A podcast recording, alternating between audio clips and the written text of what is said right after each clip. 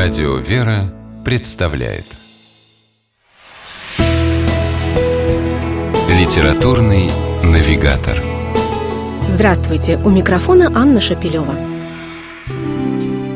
Антологию под названием «Радость кроткого любящего духа. Монастыри и монашество в русской жизни начала XX века» выпустило издательство православного Свято-Тихоновского гуманитарного университета – и продемонстрировала любопытный пример того, как одна и та же книга может стать и прекрасным научным пособием, например, по истории Отечества, и увлекательным чтением для самой широкой аудитории.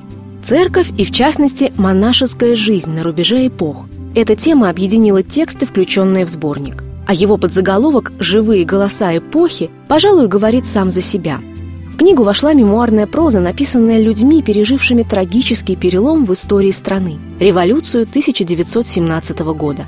Людьми, чьи жизни этот перелом навсегда разделил на «до» и «после». По схожему принципу поделен на две части сборник. Первая называется, как и сама книга, «Радость кроткого любящего духа». В нее вошли воспоминания о монастырях и подвижниках благочестия той поры, когда до трагедии оставалось уже недолго – но обители еще жили той своей спокойной, размеренной и глубокой молитвенной жизнью, к которой устремлялись со всех концов паломники. Среди них журналист и литературный критик Александр Глинка-Волжский.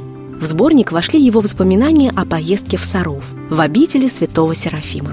Раннее солнечное утро, литургия в Успенском соборе, нарядные прихожане. Мы всем селом нынче здесь, делится с автором случайный собеседник – Простое, в сущности, описание одного дня в Саровской пустыне предстает невероятно глубоким портретом души русского человека, не мыслящего себя и своей жизни без Бога, без церкви.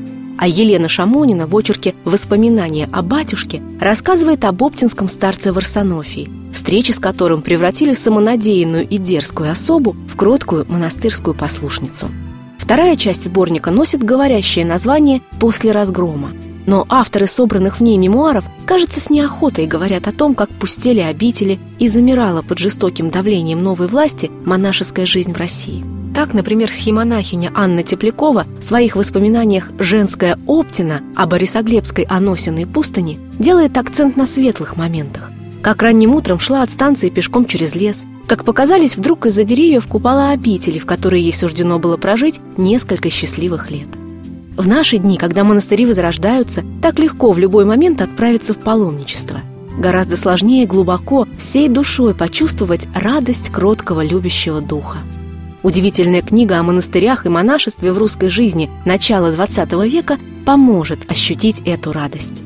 С вами была программа «Литературный навигатор» и ее ведущая Анна Шапилева. Держитесь правильного литературного курса.